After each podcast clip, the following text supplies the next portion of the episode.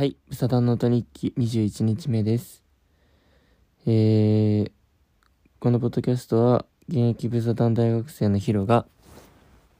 えっと、なんだっけ、日々思っていることや考えていることを発信していくポッドキャストです。もう21日目ということで、もう、割と、こんなに続くと思ってなかった。続くと思ってなかったっていうか、なんかそんな、まあ、一発一発、よし、録音するぞみたいなテンションじゃないから続いてるんだと思うのですが、あの、拙いね、録音を聞いてくださっている方、ありがとうございます。今日たまたまこのポッドキャストを開いたという方、あの、ぜひ、うーん、黒歴史放出会がおすすめかな。それを聞いてくだ、それを聞いてください。ということで、今回は、うーんと、何を話そうかと考えたのですが、あの、ネットフリックスの韓国ドラマ、ナビレラというドラマを皆さんていますかね今日はそのナビレラというドラマの魅力を、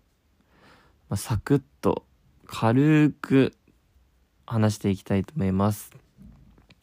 まずあらすじなんですけど、ナビレラって、えっと、まあバレエダンサーのチェロクっていう男の子がいるんですけど、あの、その子が、もともとサッカーをやっている男の子で、まあ、とある事件があって、サッカーをやめることになってしまって、それでバレエダンサーを、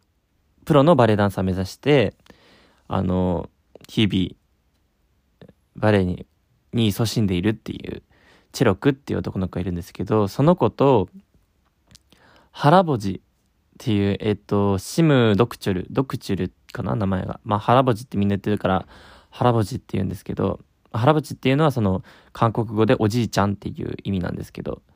とハラボジが70歳を超えて、ある日、そのチェロクが、えっと、バレエの、その、練習場で踊っているところを、ハラボジが、たまたま通りかかって見たことがきっかけで、えっと、ババレエが踊りたいっていう思いが強くなって、あの、チェロクにバレエ教えてくださいと言いに行って、実際このチェロクっていう男の子に、あの、バレエを教わるっていう話です。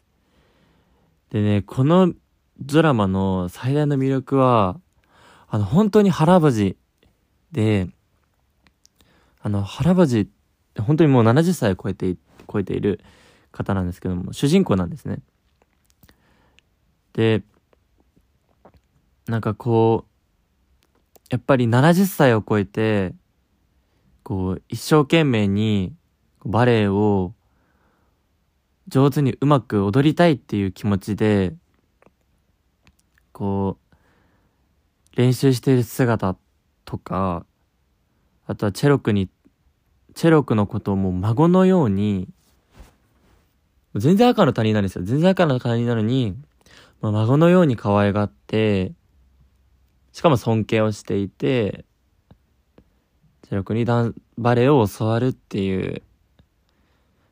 まあ本当に腹ばじっていう、腹ばじの人間性とか、立ち振る舞い、だからもうそのバレエを一生懸命練習している姿っていう姿にこう心を打たれるっていうシーンが本当に多くて、で、そのチェロクも、こうだんだんこう、腹ばじの言葉だったりとか、そのバレエをしている、している姿からこう感化じゃないですけど、影響されて、あ、自分も頑張ろうって、バレエをもっと上手くなりたいっていう、そういう思いになっていくっていうかその腹ぼじのをの姿を見てチェロクもこう身が引き締まっていくというかなんかこうお互いにこう年齢とかもう世代も全然違う二人なんですけどお互いがこう影響し合って高め合っていくっていう描写がすごく自然で綺麗なんですよとても。だからそういう二人の友情みたいなところにもすごくこう感動するというかなんていうんですかねすごいいい関係性で素敵だなって思えるドラマですね。あとね魅力その2としてはまた腹ぼじになっちゃうんですけどあの腹ぼじがなんかこう毎回、毎回だっけな？毎回かわかんないですけど、こうね、すごい、すごいいい言葉をね、言うんですよ。もう、チェロクに対して、いい言葉を、すごい素敵な人なんですけど、原淵が、いい言葉を言うんですけど、あの、俺が一番印象的というか、心にグッときた言葉があって、やっぱり、70歳を超えてバレエするって、正直、まあやってなくてもわかるじゃないですか。そんな無謀な挑戦だし。もうバレエなんて現役が短いって言われてるスポーツなのでそんなバレエを70歳を超えた人がやってるって正直、まあ、ちゃんちゃらおかしいというかお笑いみたいな感じにね普通はなると思うんですでチェロクが腹ぼじになんでバレエをするんですかみたいな。もう、手遅れって分かってるのに、どうしてバレエをするんですかって質問した時に、原ぼじが、私は、その、後悔、残りの人生後悔のないように、今一瞬一瞬を懸命に生きている。あの、やりたいことをしないよりもやりたいことを忘れていく方がもっとずっと怖いからって言って、もう本当にもうね、マジで素敵なんですだからこういう、なんだろう、心に来る言葉。なんか俺もこれ聞いて、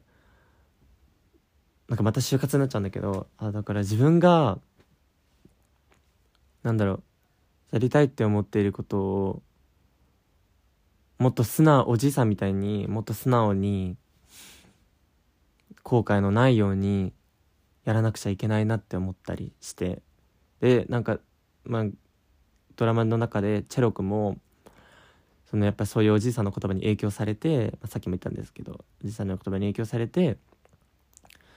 どんどん成長していくっていうところがすごい見どころでもあります。あの本当にねこれだけじゃないですよ。もっとねあって。なんかやっぱり若い人が言う言葉とあのおじいさんが言う言葉って全然言葉の重みが違う。やっぱり人生をこう70 70いくつか分かんない。忘れちゃったんですけど。人生を人よりも多く歩んでる人だからなんかそれだけ言葉の重みがある。言葉の重みを言葉から感じるんですよ。だからなんかこう本当に心打たれるものがあるしだからそんなおじいさんがバレエを一生懸命やってる姿にまたね感動しますしっていうドラマで。でなんか登場人物も今チェロクと原ぼじの話しかしてないんですけど、まあ、原ぼじの、あのー、家族であったり、まあ、家族がメインかな。えっと妻と息子息子たち息子娘たちとその、えっと、結婚相手と孫が出てくるんですけど。なんかね韓国ドラマでは珍しくて悪役がねマジでいないんですよ。みんなこうなんだろう。人のためを思って行動しててなんか悪い人がいないからすごいね心が温まる。みんなこう他人を思いやってまあ腹ばじがすごくそれもなんだろういい人っていうか性格が素敵な人だからこそ、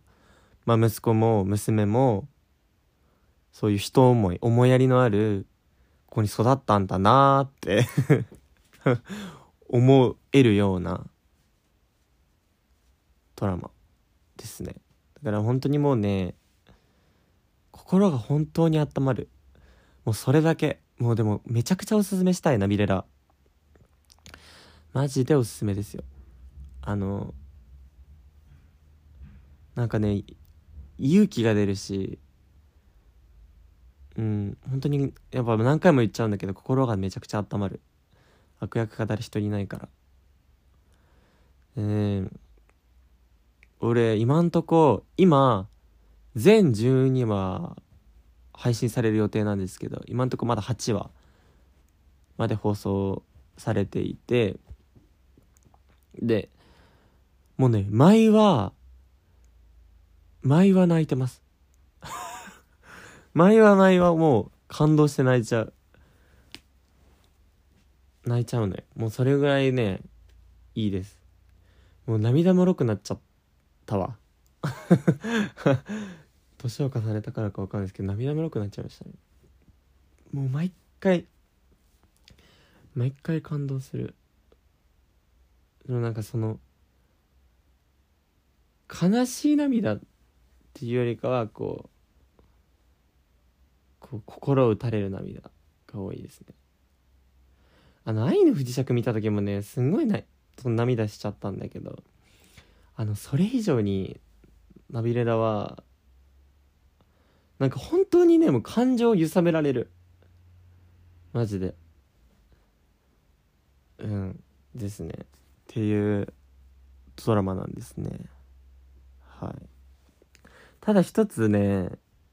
すごいいい話をしたと今自分では思ってるつもりなんですけどいい話をした後ですごくこうね雰囲気をぶち壊してしまうような発言なんですがあのチェロクを演じてるソンガンくんのがたいがね良すぎ。なんかいやなんか分からん分からんだけどソンガンくんめちゃめちゃあの童顔なんですよ子供っぽい顔してて確か 26?7? わかんない結構もう20も後半の年齢のはずだったんですけど全然見えないもう高校生ぐらいに見える見た目がってぐらいの顔なんですけどあのねなんかもうやっぱりバレエをねバレエやってる子を演じるにあたってたと思うんですけどめちゃめちゃ鍛えててなんかでもなんつったらいいんだろうあの顔からあのムキムキな体が想像つかないですよ。だから毎回ね見るたびにびっくりする「えみたいな「でかっ!」と思って。毎回でかい。マジででかっと思って。うん毎回ねちょっとびっくりしちゃうっていうのがあの唯一ちょっと気になってしまう。全然今気にならないんだけど。あの俺はちょっと気になってしまうという。あまりにもねでかすぎて。気になってしまうというというのがありますけど。あの本当にマジでね感動しますよ。感動っていうか心を。うん。はい。あのというナビレラのあの説明じゃなくてなんだ魅力をちょっと今回急遽急遽じゃないけどうん急遽か。うんはい。語らせていただきました。いやもうネットフリックス入ってる人はねぜひ見るべき。あなんか全然なんか話題になってないのよ。ナビレラ。超いいドラマなのになんかランキングとか入ってるとこ1回しか見たことないし。なんでだろうなと思ってる。めっちゃいいドラマなのになんかそんな話題になってないから不思議でしょうがないですね。とてもいいドラマですよ。皆さんにおすすめします。はい。ということで今回はナビレラの魅力をしょう、まあ、すごい軽くなんですけど紹介しました。またなんかもしかしたら最終話まで放送したらちょっと語りたくなってまた録音するかもしれないんだけどちょっとほんと必見のドラマだと思う思ってるんで俺は。おすすめです。ということでぜひ見てください。あの本当に腹ぼじのバレエをしてる姿。をね本当に見てほしい。なんかこう他では感じられないような、うん、日常生活では補えないような感情になる。だから本当に勇気と勇気ももらえるしうん。引き、うん、自分も引き締まるというかうん。なんか本当にうん。もうごめんなさい。それはまとまらないですね。とにかくいいドラマですということをお伝えします。ということで「佐田ノート日記」21日目でした。それでは皆さんおやすみなさい。バイバイ。またね。